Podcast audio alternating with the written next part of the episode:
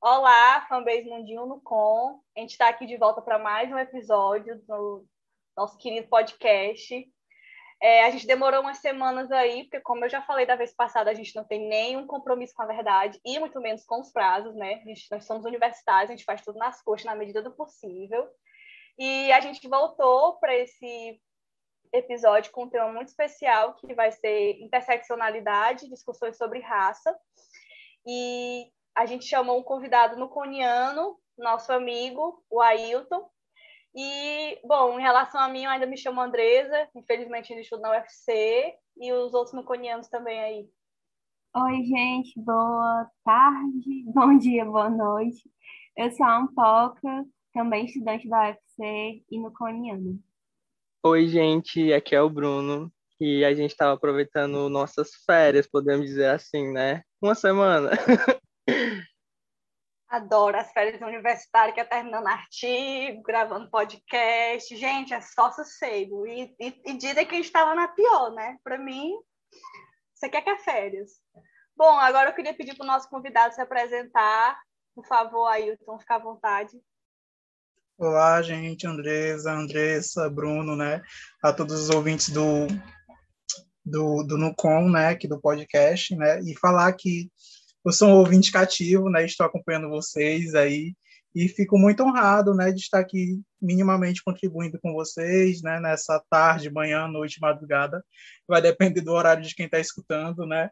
E aí, só para tentar me apresentar minimamente, né, eu me chamo Ailton Lima, né, sou bacharel em Humanidades, sou sociólogo, também sou especialista em gestão pública municipal, né, tudo pela, pela Unilab, Universidade da Integração Internacional da Lusofonia Brasileira, e atualmente eu estou no mestrado em psicologia aqui na UFC, né? É, e pretendo me defender, né, por esses dias, né? Vamos ver se vai dar bom. E aí, é, só para falar um pouco da minha atuação, né, enquanto pesquisador, eu já venho atuando na pesquisa desde 2017 na Reapodere, né, que é um grupo de pesquisa que está ligado, né, à Unilab, né, e estou desde 2017 e Estou é, atualmente né, agora com vocês no Com, desde 2019, desde o segundo semestre, né, colaborando aí na pesquisa. Ailton, agora eu queria que tu falasse mais para a gente, como tu já até iniciou aí, sobre a tua pesquisa de mestrado, né? Eu queria que tu falasse qual foi o teu tema e como tu chegou nesse tema. Bom, é, inicialmente a pesquisa que eu estou realizando hoje não era a, a, a proposta inicial, né? Então eu entrei no mestrado para estudar um pouco sobre sexualidade, é, estudar sobre terreiros de umbanda, que é o meu foco, né? Que eu trabalho as questões de religiosidade. E aí é, o meu orientador propôs a gente dar uma perspectiva interseccional, né? E aí quando a gente, a, a gente acaba entrando ainda muito imaturo né, ainda no mestrado, então eu gostaria de colocar uma, uma série de categorias né, para estudar, vou estudar classe, raça, sexualidade, enfim. Né? E aí ele, Ailton, você acha que você consegue dar conta né, dessas inúmeras categorias em dois anos? Né? Então a gente precisa fazer um recorte aí. E aí, enfim, aí eu estava com unhas e dentes querendo estudar sobre sexualidade, querendo entender como é que se dava essa performance né, da sexualidade, né, de de de homens, né, que se relacionavam com outros homens, é, enfim, que são alguns termos utilizados na literatura, então homossexuais que se, que se relacionavam com outros homens dentro do terreiro. E aí eu vi que, para minha proposta inicial, o que eu estava sentindo não era esse o foco, sabe? Então eu precisei sentar, precisei de certa forma repensar em algumas categorias, e aí eu vi que, né, o que me implicava mais, o que me tensionava mais, era estudar as questões de raça, né? E também as questões de classe. E aí eu, pronto, não, defini, né? Vou aqui estudar as questões de raça, as questões de classe, né? Estudar essas intersecções a partir das percepções desses praticantes da religião, né? Então, meu tema se costurou dessa forma, né? E até agora, né, nós estamos finalizando esse processo, né? E vamos ver o que é que vai dar. dentro do teu, dentro do teu mestrado, também já falou quando se apresentou, tu fazia parte do Reapodere, né? O que que é o Reapodere? Qual a importância assim que o Reapodere tem na formação? Ah, ótimo, né? A Reapodere, né? Para quem não conhece, a Reapodere é a rede de estudos e afrontamentos às pobrezas, às discriminações e resistências, né? Então, eu iniciei a minha, a minha trajetória na Reapodere, né? A minha jornada, como diz o Mena, né? Como bolsista, né? Atuei como bolsista entre 2017 a 2019, né? E aí foi o tempo que eu fiz a seleção do mestrado e hoje em dia estou como é, pesquisador colaborador na Reapodere, né? Então, quando você está na pós-graduação, você, enfim, tem outras outras atividades, né? Passa agora está agora no cenário agora de coordenação de alguma frente de atuação, de pesquisa ou extensão, né? E aí a Rapodere, de certa forma, ela veio é, acendeu eu parava para questionar, né, na vida como um todo, mas mas não tinha dispositivos para isso, né? Então a Rapodere né, é, tendo um foco em trabalhar com pessoas em situação de vulnerabilidade social, né, em pessoas com pobreza, extrema pobreza, trabalhar sobre políticas públicas, trabalhar sobre decolonialidade, enfim, trabalhar sobre esse leque de possibilidades,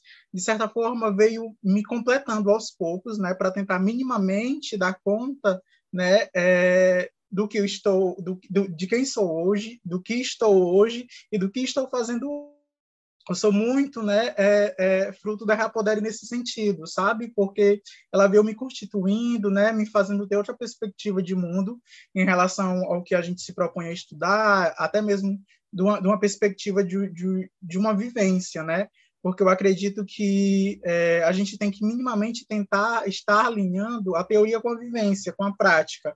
Né? Tem alguns autores que falam sobre isso, né? Sobre um conceito prático, o que seria isso, né? De pegar a realidade como ela é e tal, e de certa forma tentar compreendê-la, né? E não fazer uma abstração da vida. Ah, tá ali acontecendo uma, um, um, problema real, uma questão real, né? E eu tento compreendê-la de uma forma que, de certa forma, não chega à compreensão de quem está vivenciando. Né? Então, por estar em situação de pobreza, por ter outros marcadores identitários, a gente tenta fazer essa amarração no sentido mesmo de estar alinhando né, a vivência, a prática, à teoria. Né? E eu quero e é isso que eu, o que eu busco fazer na minha pesquisa, né? Não de estar falando de algo distante, algo longe, mas de algo que, de certa forma, está aqui presente, está do nosso lado, e, por a gente estar dentro de uma cultura hegemônica, está silenciado, está invisível, ou simplesmente a gente se recusa a ver, né? Que é, é isso que a gente que a gente faz, né? Eu acredito que nada está invisibilizado, a gente só se recusa a ver, né? Acho que a gente, em relação a isso de populações silenciadas, que a grande parte da sociedade se recusa a ver, acho que a gente do Nucom também pode citar as pesquisas que a gente, as pesquisas e os projetos de extensão que a gente faz para a população em situação de rua, né? Que nesse quesito se assemelha muito. Lá, assim, por curiosidade, o, o Reapodere, ele é um grupo assim de pesquisa pesquisas ou tem projetos de extensão também? Bom, é, a Reapoder ela está dividida em três partes, né? Que são fundamentais na, na, na, universidade. Então, seria pesquisa, extensão e ensino. Né? Então, a gente atua desde pesquisas, né? É, que a gente vem trabalhando desde 2016, né? que a gente já trabalhou com políticas públicas, já trabalhou com a categoria de elite local, já trabalhou com a categoria de pobreza, é, vulnerabilidade social, trabalho infantil, desde as práticas de extensão, né, que a gente também trabalha com crianças, né, de, que é o, o, projeto mais duradouro que está tendo, né, até hoje, que é o trabalho com atividades com, que são infâncias reapoderadas, né, que a gente nominou, né, que são crianças que, de uma determinada comunidade, lá perto de um dos campos da Unilab, e que a gente faz esse trabalho com essas crianças, né, socioeducativo, com a perspectiva um pouco crítica também, de estar tá questionando, né, e também é muito é, esse trabalho de estar tá se envolvendo com a própria comunidade, sentindo que a própria comunidade quer, as demandas delas, né, da comunidade, das crianças, e, e de certa forma, estar tá pensando junto com a comunidade estratégias né, é, como forma de enfrentamento ou de vivenciar até mesmo né, a, essa situação de uma outra forma. Né? Porque a gente, às vezes, né, no campo da extensão, às vezes a gente chega querendo salvar o mundo, né? Então, quando a gente está trabalhando com essas pessoas que estão em situação de vulnerabilidade, a gente quer logo chegar, olha, quero fazer isso, quero fazer aquilo, mas as condições, enfim, não permitem, né? E aí a gente tem que saber separar até que ponto a gente pode fazer algo, né? E até que ponto também se torna uma responsabilidade da própria comunidade a nossa atuação lá, né? A nossa permanência lá. E aí é muito disso, sabe, que a Rapodere tem, né, que e tenta fazer. É claro que com as condições pandêmicas que nós estamos vivenciando, ficou muito mais difícil agora, né, o nosso acesso de estarmos lá frequentemente na, na comunidade. Então a gente minimamente tenta, mesmo que à distância, estar fazendo alguma ação. E aí uma outra terceira ação né, uma terceira frente que a gente chama na Rapodere, são as frentes, é o ensino, né, que esse ensino ele se dá desde as formações internas a formações externas. Né? Essas formações externas é quando a gente tra traz alguma temática, né, que alguém está ou pesquisando, né, ou, algum, ou alguma temática que o nosso coordenador, né, ele se aproxima, e aí a gente abre para o público para, enfim, né, para ver outras possibilidades, para haver outros discursos, outros debates sobre essa temática. Né? Então, já veio discussões desde né, é, políticas públicas, interseccionalidade, a uma perspectiva comunitária de atuação, né, e seria isso, né, as nossas atuações da, da rede. Né, e aí, atualmente, nós estamos mesclados, tanto com alunos da graduação, como alunos e alunas também da, da pós-graduação. Né, e aí nós estamos aí sendo orientados pelo professor James. Eu lembro que quando eu estava no quarto semestre, que a gente fez a aula de campo da disciplina de psicologia comunitária. A gente foi conhecer a, a Unilab, né? E aí, teve, e aí a gente também conheceu pessoas da Reapoder, inclusive tu estava lá, Hilton, e outras pessoas também, a Vilk. E aí a gente conheceu, né, o pessoal da Reapoder, e a gente foi para essa, essa comunidade é, de Estrada Velha, e aí fez uma caminhada comunitária. E também a gente conversou com alunos da Unilab, e eles falando sobre, é, enfim, como é a faculdade, como era também a, assim, a, a convivência dos estudantes é, na cidade, né? E achei muito massa essa é, aula de campo, porque a gente viu a teoria que a gente estava vendo em sala de aula, é, de questão, assim, de, disso mesmo, de chegar na comunidade, e de como é feita a aproximação, e de como é e aquela coisa assim contextualizada, né? De tipo, você não chega lá, é, vou fazer essa atividade aqui. É, você primeiro vê como é, vê quais são as necessidades, é, quais são as potências, e aí você estrutura atividades. E também essa coisa de tipo é, ter uma é, contextualizar também a, a própria teoria, né? De tipo assim, é, lá na Unilab ter é, muito isso de leituras é, decoloniais e tudo mais, porque, enfim, a maioria dos estudantes é, são pessoas negras, é, muita gente vinda da África, né? Muita gente é, estrangeira. Então, foi muito massa conhecer esse, a Unilab e também o Reapodere. Né? E que saudades, Andressa, sabe? De dar visitas de vocês, né? É, da, da, das turmas da professora Verônica de Psicologia Comunitária, né? Que, enfim, era um evento que nós, faz, que nós tentávamos proporcionar, né? no sentido mesmo de estar apresentando as nossas atividades, de estar buscando um pouco mais de visibilidade, que outras pessoas possam também estar conhecendo né, o que a gente vem fazendo, produzindo e atuando, né, enquanto rede de pesquisa e extensão, ensino, né, e também, de certa forma, de tentar mostrar um pouco do nosso trabalho que a gente vem desenvolvendo, né, com, enfim, com as pessoas, né, de modo geral, né, mas eu acredito que são momentos bem potentes, né, que a gente possa, de certa forma, estar criando um olhar diferenciado né, para essas pessoas que a gente, de certa forma, vem atuando. Né? É, e, e, é muito disso, sabe? Na, na hora que o Ailton falou, ah, saudade da turma da professora Verônica, eu e o Bruno, a gente na mesma hora moveu a mãozinha assim para ligar o microfone e dizer e falar sobre o nosso luto de não ter não poder ter ido, porque era uma das coisas que a gente mais queria na disciplina e infelizmente ficamos com Deus, né? Mas enfim, mais uma experiência que a gente foi cortado, assim, excluído total. Enfim, voltando ao nosso foco, Ailton, assim, também só por curiosidade, assim, em termos de fofoca, dentro do, dos projetos do Real Poder que tu participou, é, teve algum momento, assim, que foi muito marcante, que tu consegue lembrar logo, assim, de cabeça? É, é difícil elencar algum, algum momento importante, que houveram vários, sabe? É, desde as experiências assim presenciadas até experiências compartilhadas, né? Porque a gente tem um encontro geral e aí quando é, a gente tem a possibilidade de estar passando de frente em frente, por exemplo, né? Eu passo seis meses atuando numa frente e seis meses atuando noutra, né? E aí quando a gente faz esse rodízio, quando eu não estava presente em alguma frente é como se eu estivesse também, porque a gente levava algumas situações que aconteciam que de certa forma a gente estava eram situações inéditas, né? É, que nos pegavam de surpresa e a gente levava para conversar e dialogar, né? E aí é, eu lembro que a, a, minha primeira lembrança que eu lembro foi é, de ir a campo, de fato, sabe? Porque a gente vem de um lugar, né, que a gente é, é muito polido para tudo e para todos, né? E aí é, eu lembro que eu já eu fui a campo com uma extensionista mais antiga e ela conhecia todo mundo da comunidade, né? Todo mundo. E eu não conhecia ninguém, né? E aí, como eu sou uma pessoa mais reservada, quando eu não conheço, né? Abrindo aspas, quando eu não conheço.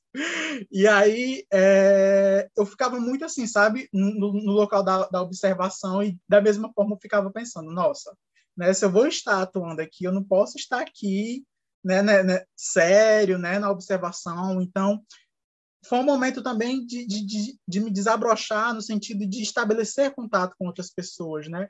De começar, enfim, é, buscar minimamente estabelecer uma relação com elas e com eles e com as crianças, né? E aí, é, para quebrar o gelo, né? Quando eu cheguei na comunidade, as primeiras pessoas que vieram falar comigo foram as crianças, né? E aí ela, tia, quem é esse homem? Quem é esse homem que está aqui? Não, é o tio Ailton, agora ele vai estar tá aqui com a, tá com a gente. E, e, e, era louco porque as crianças já vinham, pegavam na mão. Você já andava na comunidade com uma criança na mão, outra com outra na mão, uma queria subir em você e você já ia, né? E aí eu já me sentia acolhido, né? E aí quando eu vou ter o contato com os adultos, você percebe que fica aquele estranhamento, né? E aí a, a minha companheira de extensão, olha, esse daqui é o Ailton, vai estar aqui presente, né? E eu Olá, tudo bem? Boa tarde. Começava a, a, a, minimamente a puxar um papo, né, para ir quebrando o gelo, né? Mas é de, de, uma forma muito gradual, assim, sabe? No sentido que, que é realmente você não pode chegar e forçar algo, né? Como também tem experiências que quando você chega lá, que já está um pouco mais habituado com a comunidade, a comunidade não quer falar com você, né? Porque ela ou está jogando o seu baralho lá com, com, com, as outras pessoas lá, a vizinhança, ou ela está bebendo a sua, a sua cervejinha, a sua dose de cachaça, e simplesmente ela não quer, né? E aí é muito momento também de saber respeitar, né? Até onde eu posso ir, até onde eu não posso ir, né? E aí foram momentos muito muito marcantes assim. E um outro que eu lembro foi o nosso primeiro evento, sabe, que foi da Ciranda, da Ciranda Paulo Freire. E aí que foi toda a comunidade, nós lançamos a proposta para a comunidade que nós iríamos realizar esse evento lá. Né? E, a, e quando nós chegamos lá, né, uns dias antes a gente foi lá conversar com a comunidade para saber se ela queria fazer o evento, se ela estava aberta a receber a, a, a esse evento. Né? E aí é, eles disseram que sim, e a comunidade começou a, a, se mobilizar, sabe? Então, ah, eu posso dar cadeira, um eu posso dar a caixa de som, um, ah, eu posso emprestar o gás com o fogão para vocês fazerem o que quiserem, né, na cozinha. E aí eu lembro que tinha um terreno baldio lá, enorme, né, e a comunidade ficou responsável por limpar o terreno, sabe? Então eles foram na prefeitura, foram atrás de limpar esse terreno baldio, o evento aconteceu lá, né, e aí a gente colocou alguns tecidos no chão e tivemos a participação de alguns professores que, enfim, trabalhavam com artesanato e estávamos lá, né? Crianças, mães, nós, algumas pessoas da comunidade que também se interessaram da, da universidade, que se interessaram por, pelo evento, né? E nós construímos uma tarde muito massa, assim, no sentido de haver realmente uma relação, né? Tanto da comunidade quanto de nós universidade, né? Porque querendo ou não, cria, cria-se um abismo né, da universidade né, da, e, e, da comunidade. Então, é como se a gente estivesse no pedestal, né? as pessoas não nos olham assim para cima. Né? E a ideia realmente, que eu acredito, né, de, de uma universidade que tem um caráter público, que também tem um caráter social, né, é de quebrar esses muros, essas barreiras e tentar entender tudo de uma perspectiva horizontalizada, né? Porque querendo ou não, né, é a, é a sociedade que paga, né, para nós estarmos funcionando enquanto universidade, para nós estarmos nos formando, né? E aí eu acho que é, é, é, é mais do que necessário nós termos essas ações né, que realmente possam sair da universidade e estar chegando em espaços que as pessoas não querem estar, né, por, por, por uma perspectiva de preconceito, discriminação, estigma, né, e só pontuando, Andresa, a Andressa que foi lá e conheceu, né, sabe como é o contexto da comunidade, então tem uma, uma estigmatização lá, né, e aí eu lembro que quando a gente saía da, da universidade, que nós fazíamos o trajeto andando, né, e o pessoal, vocês vão para onde? Não, a gente vai para a extensão. Onde é que vocês vão? Não, a gente vai para a comunidade. Né? E todo mundo, vocês andam lá, lá é muito perigoso, não levem celular, é, enfim, vocês vão ser assaltados lá, enfim. Criava-se um estigma, uma identidade lá, né, para essas pessoas bem marginalizada, né, uma, uma identidade periférica, né, é, enfim. E aí é, a gente não, não é isso, né? A gente tentava minimamente desconstruir isso, né? esse sentido de que lá não era um lugar perigoso, que lá a comunidade estava nos recebendo, né? Então, eu acho que é, é, é um, um, papel nosso, né? Tentar desconstruir esses locais, né? De, de, de estigmatização, esses territórios, né? Que é, que hoje em dia eu percebo o quanto é importante, né? Porque querendo ou não, é, nós que somos de regiões periféricas, né? Periféricas que eu falo, por exemplo, assim, uma perspectiva relacional, né? Quem está em Fortaleza é centro, quem não está é periferia, né? Independente de ser um, uma, uma, periferia urbana ou ser uma periferia interiorizada. O que seria essa periferia interiorizada? Ser uma cidade do interior. Então, nós também recebemos esse preconceito, né? Quando nós saímos do interior e vamos, ah, é do interior, né? Então, tem todo uma, um, um, um, uma falácia e um preconceito, né, um estigma em torno da gente, né? Então é importante a gente estar quebrando, né, esses muros que se constroem entre o que é centro e o que não é centro. Eu acho que tu estava falando também é, do projeto que vocês fizeram, que é a população que tomou a frente, né, para a festa. Eu lembrei muito também do, do projeto rural do Nucom, né? Que as meninas iam para uma cidade, para Canafístula, e na festa era uma festa de São João, alguma coisa assim, que as meninas eram meramente assim, elas ajudavam em coisas pontuais, mas era muito visível o protagonismo da população, que era sempre algo muito incentivado, jamais ser essa coisa do, do extensionista tomar a frente de um projeto e querer impor algo, jamais isso sempre a população colocar a demanda dela e ser protagonista daquele processo, né? Bom, Ailton, o próximo tópico que a gente separou é, entre aspas, assim, o tema do programa, que é interseccionalidade. E quando a gente estava pensando no tema, é, essa palavra veio para a gente, a gente foi logo questionado de por ela ser uma se seria um bom tema, porque é uma palavra de um teor muito acadêmico, né? Muitas pessoas não, não sabem o que, que significa. Nós, os próprios universitários, a gente tem dificuldade de explicar o que, que significa. Então, eu queria que tu falasse um pouco mais sobre isso para a gente, sabe? Tentasse explicar a palavra e falasse um pouco mais sobre essa questão dela chegar em alguns lugares, porque é um, é um tema muito importante, né? E não só como uma ferramenta de pesquisa, mas para por muitos outros motivos. Então, eu queria que tu falasse mais sobre isso para a gente. Perfeito, Andresa. É, como eu já havia falado antes, né, a gente ia, é, principalmente eu parto muito de, de um conceito prática, né? é, que seria essa vivência de fato. Então, é, antes de começar minimamente a explicar o que seria o conceito, né, eu acho que é necessário pontuar que às vezes nós estamos né, vivendo de forma interseccional e a gente não não sabe, né, porque é, a, o fenômeno ele chega até a gente, né? A gente tem nossa vida modificada, condicionada, nossa subjetividade por ele, e de certa forma a gente não tem. E aí, né? É, antes de se pensar, né, o que seria interseccionalidade ou de se propriamente falar, né, de determinar o conceito, né, ele já existia, né? Então as pessoas já tinham essa noção interseccional, porém não era algo é, intitulado, nominado. Né? E aí as primeiras aspirações interseccionais começam né, lá na década de 70, mas ela se torna popular, né, o conceito se torna popular a partir da década de 80, né, com, a, com a intelectual negra e feminista Kimberly Crenshaw. Né? E aí, a partir disso, né, é, a gente pode falar que ela cai no modismo acadêmico, né, no sentido que as pessoas começam, de certa forma, a tornar esse, é, é, esse conceito, né, essa nomenclatura popular.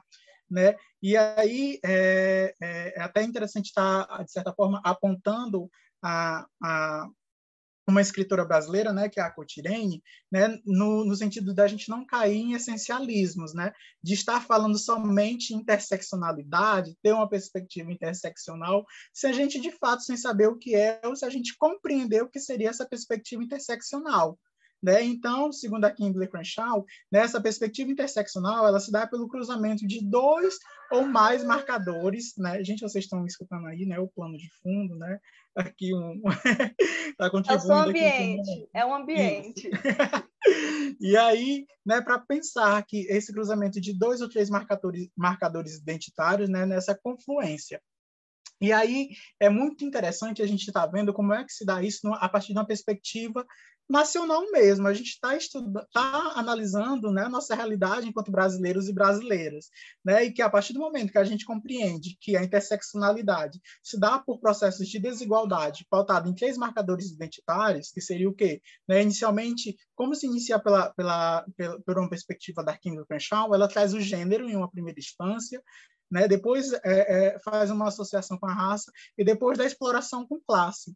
E aí ela entende que a confluência desses três marcadores identitários provocam processos de exclusão, desigualdade, ou seja, são marcadores identitários de diferença que ocasionam de desigualdades, né? Que, enfim, que há um parâmetro de uma hegemonia que nos causa uma diferença que implica nos nossos modos de vida, na nossa subjetividade, nas oportunidades, privilégios e, limitações que nós teremos. Né? Então, entender interseccionalidade seria mais ou menos é, entender esse, esse prisma.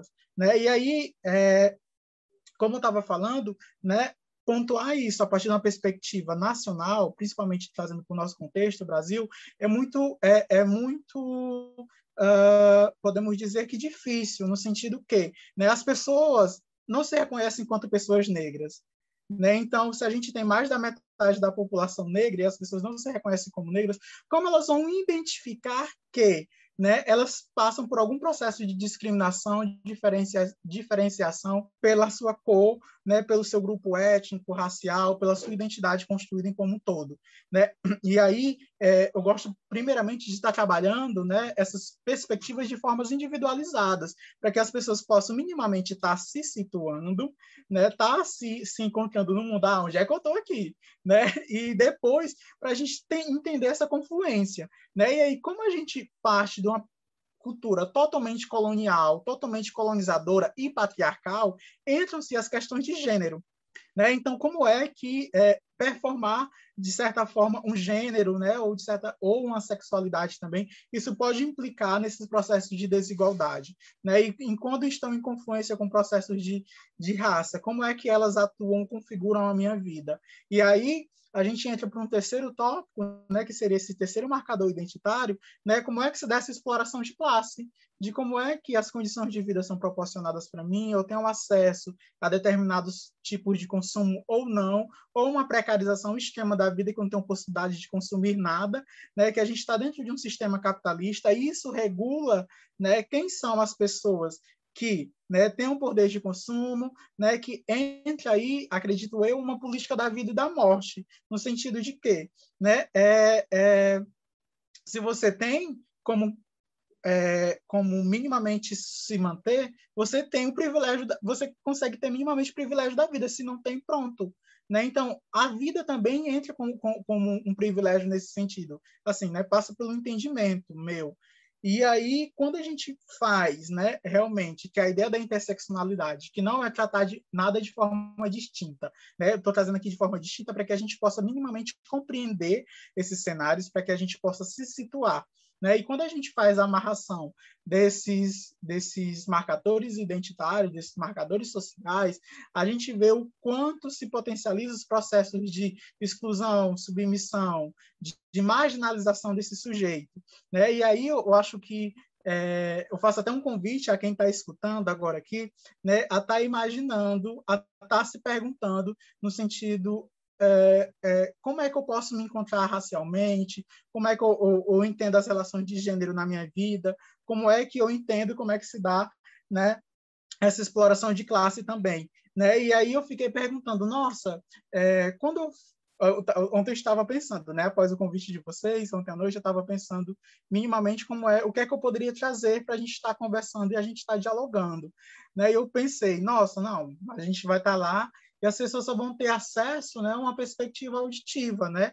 Então, é, as pessoas só vão escutar a minha voz, vão, de certa forma, tentar assimilar o que eu, o, o que eu estou fazendo à sua realidade, né? E aí eu resolvi falar é, de mim apenas como um sujeito que é acadêmico, que tem atuação de pesquisa, mas sem falar nenhum marcador meu identitário, né, para minimamente as pessoas é, poderem imaginar como eu seria. Né? Então, eu acho que esse é um trabalho que a gente tem que fazer minimamente, né? É, quando a gente principalmente está é, trabalhando, né?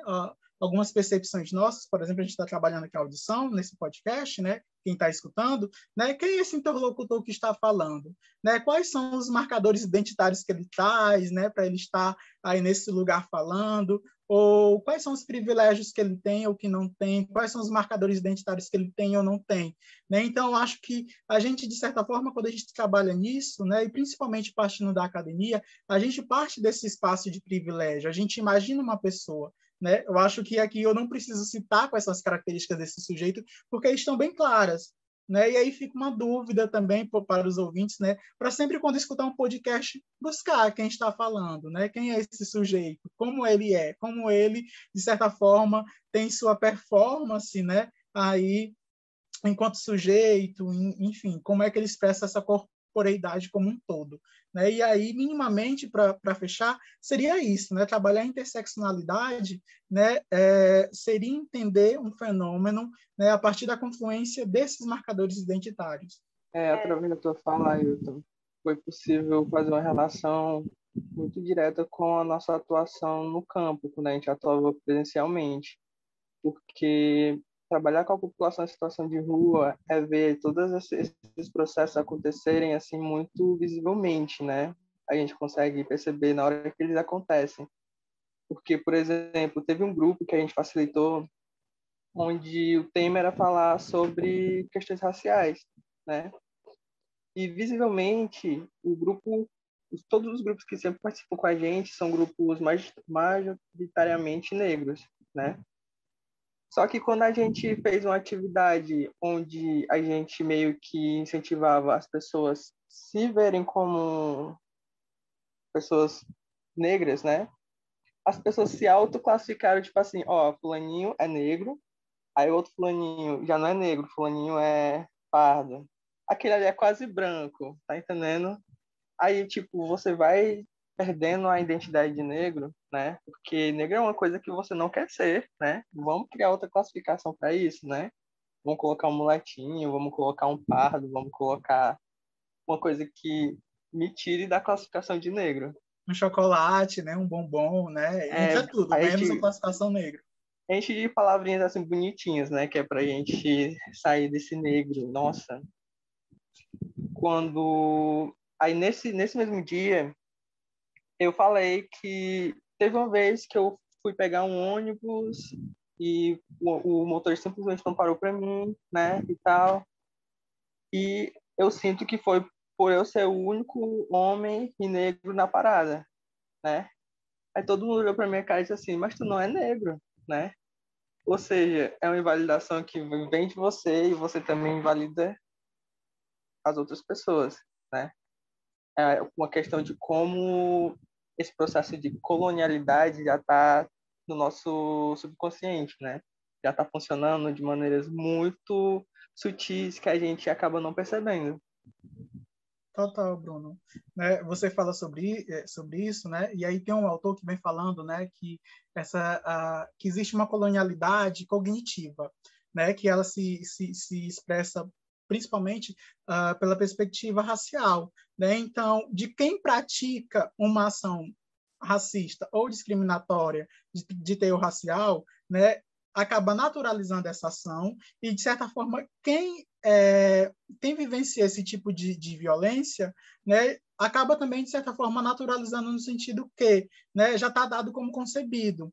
Né? Então, a, gente acaba por naturalizar algumas relações estabelecidas né, é, entre grupos raciais, né? e quando a gente vem falando sobre isso, né, algo muito polêmico, né, no sentido de que pessoas negras elas conseguem sentir de fato, né, como é que se dá essa perspectiva, essa afetação mesmo, né, quando ela é vítima dessas práticas racistas, porque elas estão nas sutilezas, numa brincadeira, num, num comentário, e, às vezes, quem comete, até mesmo pessoas negras chegam a reproduzir, não percebem, porque é algo que já está naturalizado. Né? Isso parte né, de uma ideia de miscigenação, né, de que nós todos somos diferentes, né, que nós todos somos plurais.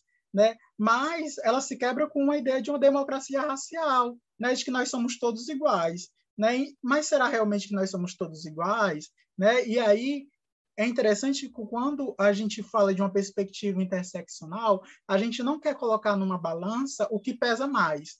Se é por você ser mulher, se é por você ser negro, se é por você ser pobre, ou algo do tipo. Né? É entender que esses são pesos iguais e que eles vão afetar estruturalmente né, o sujeito de uma forma igual. Ela vai potencializar esse sofrimento. E aí é, é interessante pensar que existe o conceito de interseccionalidade, mas a gente também pode estar pensando para uma perspectiva de interseccionalidades, né? Porque a, a, a, a interseccionalidade ela vai ser de certa forma é, compreendida de modos distintos, né? Então vão ter autores que vão dizer que, né? Olha, é interessante a gente trabalhar pela perspectiva da Kimberly Crenshaw, né? Que a gente traz raça, classe, gênero, né? Que são é, perspectivas estruturantes, né, que são é, que de certa forma elaboram algum tipo de vivência, mas que anula as práticas de agenciamento, né? O que seriam essas práticas de agenciamento? Práticas de resistências, né? Que pelo meu ver né, é uma perspectiva, de certa forma, equivocada. Porque se há uma prática de opressão, é porque já existe uma prática de resistência. Né? Assim, dizendo Foucault, né? Aqueles, né? E aí é, ele também vem dando uma, uma perspectiva, né, do conceito, né, de uma abordagem da interseccionalidade de uma forma é, construcionista. O que seria essa forma construcionista? Seria uma forma aditiva, né? Então, no sentido, ah, eu tenho esse marcador identitário, tenho esse, eu vou só somando. Né? Então, até que forma a gente consegue conceber o que seria interseccionalidade ou não? Infelizmente, eu não sou essa pessoa para dizer, porque cada um vai ter uma perspectiva, né? Mas no meu ponto de vista, né, eu trabalho com uma perspectiva estrutural, né, no sentido de entender, né, o que o, o Boaventura de Souza, Souza traz, né, no sentido de entender que existem estruturas que determinam e condicionam a vida do sujeito e que de certa forma, né, é, de certa forma, elas, elas podem influenciar como é que é, você vai vivenciar cada tipo de experiência de opressão.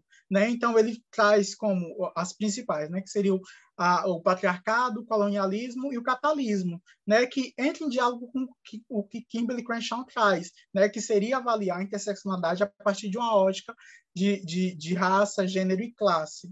Né? E aí, né, eu adoto enquanto postura, enquanto pesquisador, enquanto né, produzindo né, ciência, essa perspectiva da Kimberly Crenshaw, né, uma perspectiva interseccional, porém não esquecendo que é, toda ação, né, no sentido de que há um processo de opressão, violência, há um processo de resistência, né, há um processo de reação.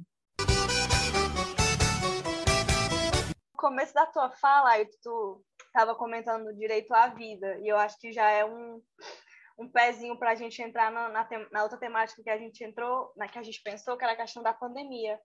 Como é interessante a gente pensar que com o capital com alguns recortes de, de, de raça e classe, a gente consegue garantir um direito à vida para uma parcela da população e para outra não, né? Porque a gente sabe que algumas pessoas tiveram o privilégio de ficar em casa e outras não. E com isso garantir a saúde. E aí eu estava pensando, a gente estava comentando que a maior parte da população que morreu de coronavírus foi a população periférica, foi a população negra, né?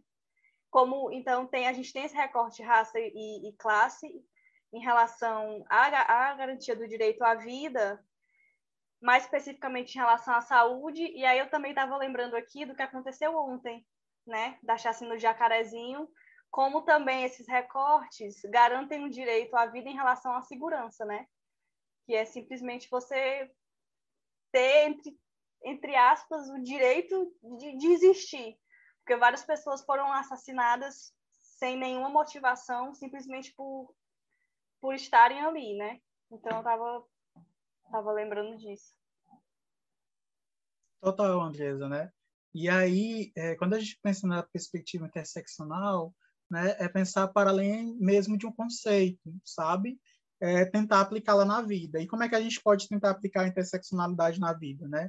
Eu falo assim numa perspectiva, né, de atuação, de agenciamento realmente massivo, né? Que seria o quê? Elaborar políticas públicas que visem, de fato, nessas populações que são mais, mais ai, enfim, tem sua grande maioria atingida, né? E aí, então, é, o, quais são as populações mais atingidas, né? Se a gente for pensar, né? De acordo com o seu território, de, de acordo com a sua cor, de acordo com a sua classe, de acordo com o seu gênero.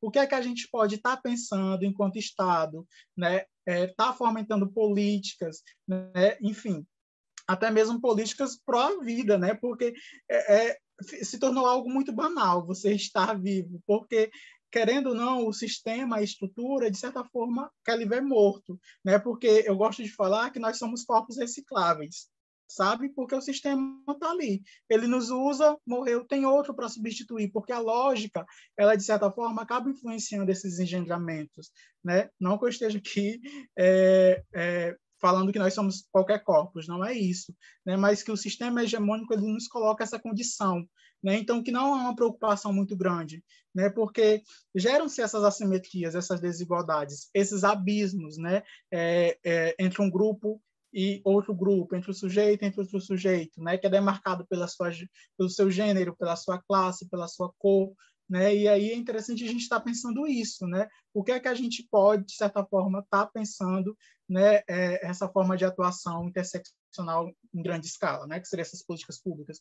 O que a gente pode pensar na nossa vida? Como é que a gente pode, de certa forma, provocar esses tipos de agenciamento, essas formas de enfrentamento, essas estratégias de afrontamento diante dessas violências que a gente passa cotidianamente, né? Que são são dispositivos de violência, né, que nos atravessam, que de certa forma nos querem nos ver mortos, né, de forma geral.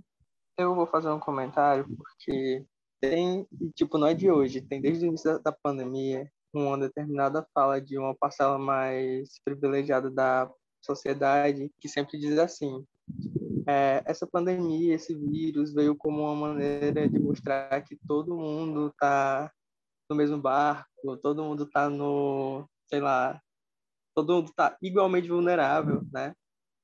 A gente pensa que não, não está todo mundo no mesmo barco, não, né? Cada um está no seu barco. Tem gente que está numa canoazinha, tem gente que está num cruzeiro de luxo, né? E é sempre uma, uma, uma fala muito pautada na falácia, né? Porque é uma falácia que acredita que ó, qualquer um pode morrer dessa doença. Mas aí a gente vai ver os dados, a gente vê que não é qualquer um. Esse qualquer um tem um perfil, um perfil muito conhecido, né?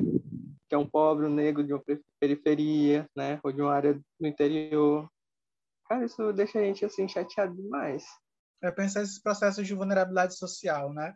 Quando a gente fala em interseccionalidade, também é falar em processos de vulnerabilidade social, porque foram condições de vida impostas de forma distinta para cada sujeito. Né? Então, a gente está no mesmo barco, será? Né? Como é que, por exemplo, né, desde criança eu venho me alimentando, quais são né, as condições que foram colocadas para mim né, que possibilitassem né, a minha existência, né?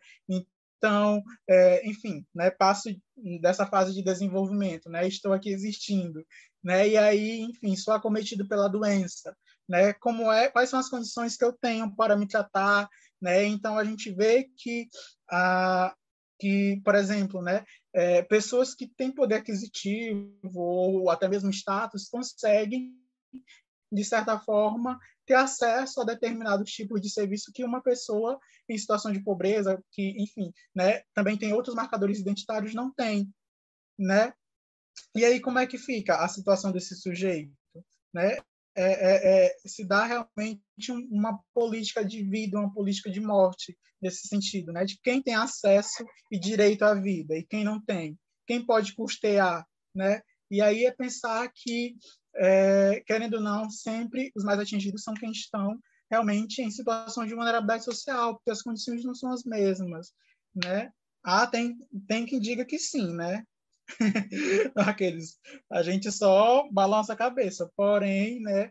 É, se a pessoa acredita que é real, quem sou eu para distorcer essa realidade dela, né? Cada um cria a realidade que quer, né? Mas a gente está aqui vivenciando um cenário que não está sendo nada difícil, nada fácil, na verdade, né? Está sendo bem difícil, um adoecimento extremo, né? E aí entra em questão né, é, que nós somos atravessados por marcadores sociais que às vezes, né, não é nem não é querendo romantizar o não sofrimento, mas no sentido que a gente não tem é, um, um espaço de tempo para sofrer, porque as condições de vida nos obrigam a tentar sobreviver, a manter os nossos, a, a tentar no, alimentar os nossos filhos, enfim, nossos familiares. Então, a gente está num cenário muito caótico, né? Que, de certa forma, eu chego a concordar que essa pandemia veio para tirar o véu do que já estava acontecendo. Né? Só deixou mais nítido o que estava acontecendo, que as pessoas não queriam parar para ver, observar e, de certa forma, buscar intervir. Porque sair da zona de conforto é outros 500, né? A gente está aqui preocupado em estar bem, se manter bem, né? Enfim, estar com o chakra alinhado, né? Com a saúde mental em dias, né? E o outro, como é que ele está? Né? Há uma preocupação com o outro, né? Então, são questões que a gente tem que trazer e estar tá se questionando vem muito daquele processo do pessoal dizer assim, gente, vamos aproveitar esse momento para se conhe nos conhecer, né? Cara, eu não quero me conhecer, não. Eu quero ir atrás do que eu vou comer amanhã, sabe? Tipo, atrás de renda, né? Como é que eu vou parar e vou parar para refletir sobre minhas energias? Ave Maria, cara.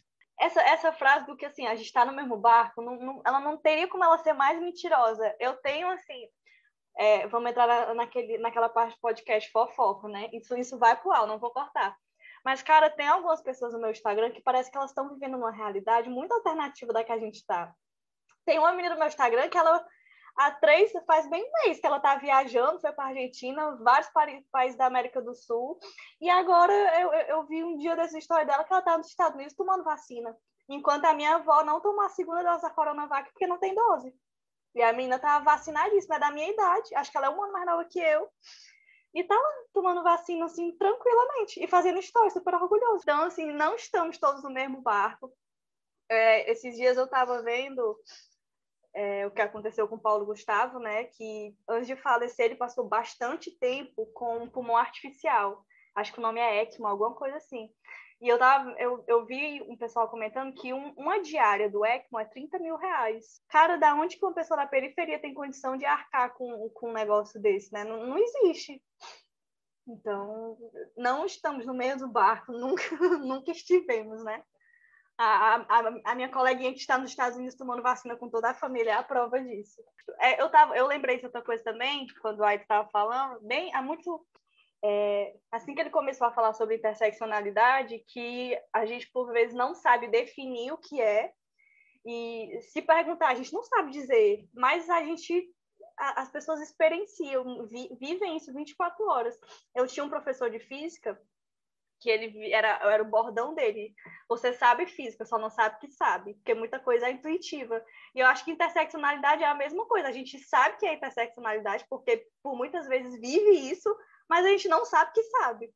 Então, inclusive, eu acho que esse vai ser o, o título do nosso podcast essa semana, viu? Eu já estou impondo aqui para minha produção.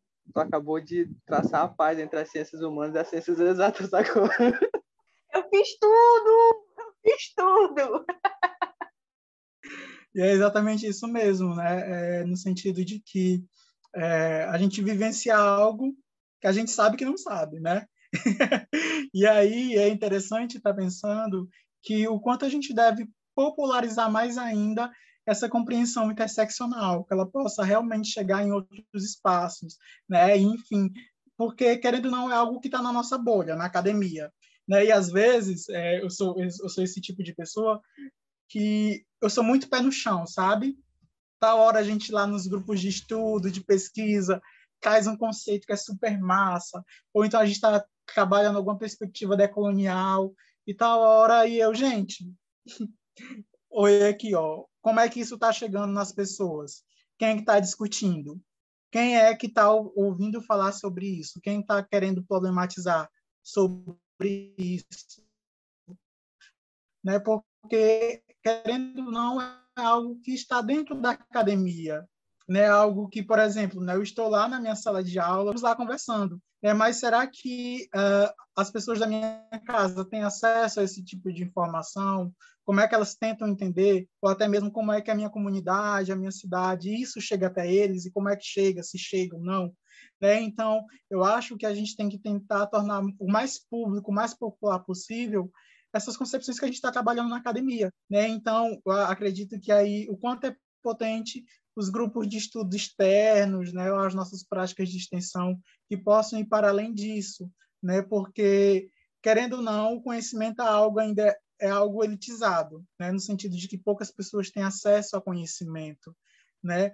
Que hoje está sendo que está dentro né dessa trama aí que está sendo muito questionado né o que é ciência hoje em dia né meu povo? Porque aí né a gente está sendo desvalidado deslegitimado o tempo todo né enquanto produtores e produtoras de conhecimento de ciência né que eu acredito que isso seja seja o retardamento né da gente não estar engatinhando de fato né para uma solução mais rápida e eficaz né para para esse período pandêmico que nós estamos vivenciando Bom, é, acho que a gente encerrou, né, todos os tópicos que a gente tinha separado para conversar. Ailton, muito, muito, muito obrigada, de verdade. Foi muito legal. Ah, acho que não ficou uma coisa muito leve. Parecia, acho que se a gente tivesse aqui em casa ou lá na mesa do, do Toca do Coelho, tomando cerveja, comendo aquele balde de batata frita, ia estar no mesmo nível que a gente está aqui, né? Mas, enfim, muito, muito obrigada por ter topado participar, ter dado um tempinho aí. Estamos numa. Como eu sempre gosto de dar, né? O relatório do horário do dia que a gente gravou. A gente está aqui numa sexta-feira, três da tarde, né, galera? O Ailton podia estar, sei lá, curtindo uma soneca no pós-almoço. A gente está aqui, tomando o tempo dele. Então, amigo, obrigada de verdade. Gente, é, eu que agradeço, né? Pelo convite, pela lembrança, né?